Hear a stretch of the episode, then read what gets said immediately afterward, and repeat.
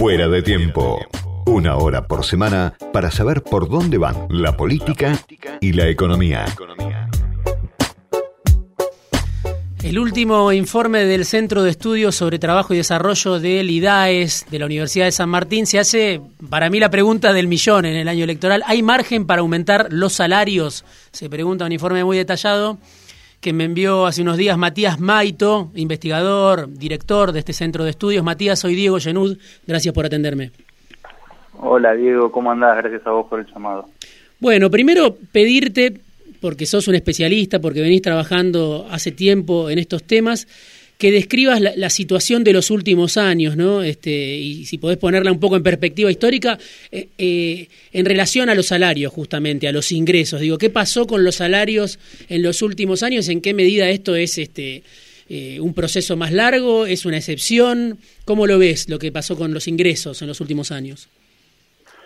Bueno, a ver, este, los salarios vienen, vienen cayendo desde mediados de 2017 de manera prácticamente ininterrumpida. Es decir, los salarios, el poder adquisitivo de los salarios había tenido un crecimiento muy importante durante los primeros años de, los 2000, este, después más o menos que mantiene el nivel hasta el año 2015, eh, y después hacen como un, como un serruchito, caen y vuelven a crecer, en 2016 caen, en 2017 vuelven a crecer, y a partir de 2017 empiezan a caer ininterrumpidamente, este, hasta fines de 2019, y en esos dos años y un par de meses pierden el 20% de su poder adquisitivo, que realmente es mucho. Esto es los salarios, estamos hablando de los trabajadores formales, ¿no? Claro, peor en el caso de este los informales, que son muchos también. Sí, tal cual. eh, ¿Qué pasa en diciembre de 2019? Bueno, hay esos primeros meses del nuevo gobierno, los salarios cambian la tendencia y se empiezan a recomponer y se ve rápidamente cómo empiezan a recuperar obviamente una parte de, esa digamos de esa caída muy fuerte que habían tenido en los años anteriores no entonces en enero de 2020 en febrero también se va viendo cómo recuperan tendencialmente pero el proceso ese se interrumpe cuando empieza la pandemia. Sí. Y durante el año 2020 vuelven a caer y pierden todo lo que habían ganado en esos primeros meses del nuevo gobierno. Mm. Y vos terminás el año 2020 en el mismo lugar, más o menos, que habías terminado el 2019. ¿sí? Es decir, este, un 20% por abajo de eh, mediados de 2017. Y ahora en este arranque de año también vuelven a perder, ¿no? Porque están corriendo muy detrás de la inflación. Sí, en este, en este año sí, la verdad que sí. Este, y obviamente las paritarias también van variando en función de las proyecciones de inflación, porque había una perspectiva de aumento de precios que, que no es la que se está dando este, en la práctica. Me interesó mucho, Matías, un dato ¿no? del informe que, que, difundieron desde, desde el IDAES UNSAM, justamente esta idea de que en la pandemia todos pierden por igual, bueno, ustedes eh, como que ponen la lupa ahí sobre los ingresos, dicen, no, bueno, hay sectores que empezaron a ganar, sectores empresarios que empezaron a ganar, tanto en rentabilidad como en participación en los ingresos en los últimos meses ya de 2020, y justamente, ¿no? En la pandemia ganan esos sectores empresarios, te, voy a pedir que me cuentes quiénes son, y pierden, siguen perdiendo los ingresos, ¿no? En los últimos meses, durante la pandemia incluso. Sí, sí. A ver, la pandemia, digo, en general es una calamidad para todos, salvo algunas algunos pocos sectores, sí. este, comercio electrónico, sectores informáticos, en el conjunto de la pandemia perdieron todos. La caída de la actividad económica fue más profunda que la de 2002, o sea, realmente fue una crisis tremenda que le pegó a los trabajadores y que también le pegó a las empresas. Ahora, ¿qué es lo que pasa que, es interesante notar? Al final del 2020, es decir, cuando se empieza a recuperar la actividad económica, hay algunos sectores, eh, algunas empresas de algunos sectores que de alguna manera empiezan a recomponer su rentabilidad. ¿sí? Si vos tomas el agregado del año, perdieron, ¿sí? salvo, salvo algunas pocas excepciones. Pero a fin de año hay algunos que les empieza a ir mejor. A las empresas. Sí. A los salarios no. Sí. ¿Cuáles son esos sectores que le empiecen mejor? Bueno, este, la intermediación financiera, eh, la, actividad primaria, algunos sectores del comercio, vinculado al comercio electrónico, obviamente, las actividades informáticas también. Es decir, hay algunos sectores empresarios que empiezan como a encabezar la recuperación de la rentabilidad de las empresas, cuestión que no pasa con, con los salarios. Y esta forma, digamos, lo que se va dando es un cuadro de, vos no solo tuviste caída de los salarios a partir de 2017, sino que también tuviste una pérdida de participación en la torta de los salarios. Es decir, las empresas empezaron a apropiar cada vez más de, este, del ingreso general de la economía. Bueno, eh, esto en la pandemia, más o menos que, digamos, pierden todos más o menos por igual a grandes rasgos, pero a fin de 2020 las empresas empiezan a recomponer y empiezan a recuperar parte de este, vuelven a ganar distribución en el ingreso, su porción en la distribución del ingreso.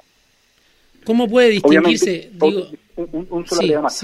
Obviamente, estos son datos, yo te menciono las empresas de estos sectores, pero después es interesante como ejercicio notar como cierta heterogeneidad de esta recuperación, ¿no? Hay heterogeneidad porque hay sectores donde se ve una recuperación y sectores donde no.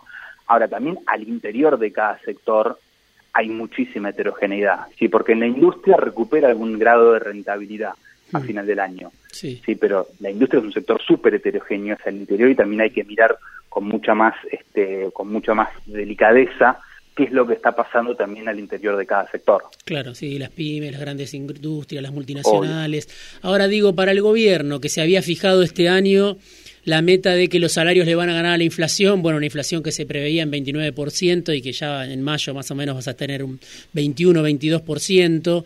Digo, ¿cómo puede? Es la, pregunta que me hacía yo en, el final de la nota del diario AR, donde citaba ¿no? tu, informe. Digo, ¿cómo se puede distinguir de la política económica del macrismo, de la política distributiva del macrismo, eh, el frente de todos en un contexto, como vos decís, difícil? Porque no es el crecimiento de tasas chinas, porque obviamente la pandemia trae dificultades, pero el kirchnerismo, el primer kirchnerismo justamente creció con el salario mínimo como vital y móvil, como, como una variable que, que, ganaba posiciones después de, la mega devaluación de, de, 2000, de 2002, ¿no? Pero ahora en este contexto, ¿cómo puede hacer el gobierno en el año electoral para cumplir con, con su promesa eh, en este contexto? ¿Tiene chances o, va a llegar muy justo a las elecciones? ¿Cómo lo ves? Bueno, eh, te diría, el gobierno está a tiempo, el gobierno puede hacerlo, depende de una decisión política que, que bueno, que, digamos, que, que desde se plantea que está esa decisión política, desde el principio de año se está diciendo, e insisten en este momento también, donde parece que los salarios van quedando rezagados, que a fin del año los salarios le van a ganar por dos o tres puntos a la inflación. Eh, la moneda está en el aire.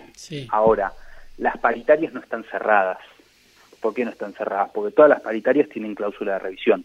Es decir, tiene una cláusula que plantea que se fija en determinado nivel de aumento, pero que en, eh, en tantos meses sindicatos de empresas se vuelven a juntar para revisar cómo quedó ese aumento en relación a la inflación. Es lo que pide bancarios ahora, por ejemplo, sí. Por ejemplo, exacto. Mm. Ahora bien, ¿qué pasa con esas cláusulas de revisión? Esa cláusula de revisión es una nueva mesa de negociación. Y cláusula de revisión hubo también durante el macrismo. Ahora, ¿qué pasaba durante el macrismo? Durante el macrismo, esas cláusulas de revisión no sirvieron de muchísimo. Mm. ¿Por qué no sirvieron de muchísimo? Bueno, porque en definitiva ahí Estado y empresario hacían el 2-1 contra los trabajadores y permitían que los salarios vayan quedando cada vez más rezagados, incluso con cláusulas de revisión. Ahora, lo que uno lo que uno podría esperar es que ese 2-1 en, favor de, los, de, las, de las empresas en este contexto se revierta y que ahí el impulso por parte del Estado sea que esas cláusulas de revisión cuando se abran sirvan para efectivamente eh, recuperar el poder adquisitivo de los salarios. Pero bueno, pero insisto, esto está en el aire todavía. Está claro, está claro. Bueno, además la situación de la mayoría que no está sindicalizada o de esa parte importante de la sociedad que no está sindicalizada, eh, bueno, está al margen de esas negociaciones. Pero bueno, me, quedé sin tiempo, Matías, me, me, quedó pendiente también para charlar con vos la heterogeneidad justamente del, mundo laboral, esto de los informales, de los cuentapropistas y de los asalariados sindicalizados. Te comprometo para que hagamos otra charla en algún tiempo y ponemos la lupa sobre eso justamente porque vos decías en uno de los informes, Argentina es como que conviven dos mundos, un mundo más parecido al de la Unión Europea a nivel de, de los asalariados y un mundo más parecido al de Estados Unidos, ¿no?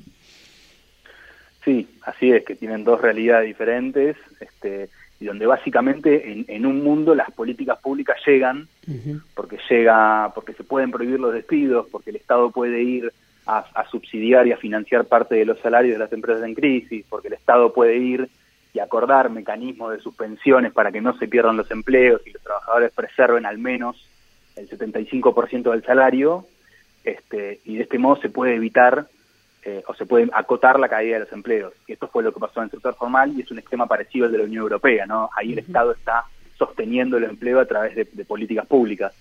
En Estados Unidos tenés un mercado más regulado, este, y, pasa algo parecido al sector informal, porque esas políticas no pueden llegar. El Estado no puede prohibir los despidos en el sector informal, porque el Estado no puede financiar los salarios a un empleador informal, porque el Estado no puede agilizar mecanismos de suspensiones con pago de salarios tampoco en el sector informal. Entonces ahí, ante las crisis, se desploma el empleo. Pero bueno, esto... Este, te, vuelvo a llamar y, lo charlamos. Te agradezco muchísimo, Matías, por este rato en Fuera de Tiempo. Gracias a vos, Diego. Un abrazo. Era Matías Maito, que es investigador y coordinador del Centro de Producción y Desarrollo del IDAES de la Universidad de San Martín.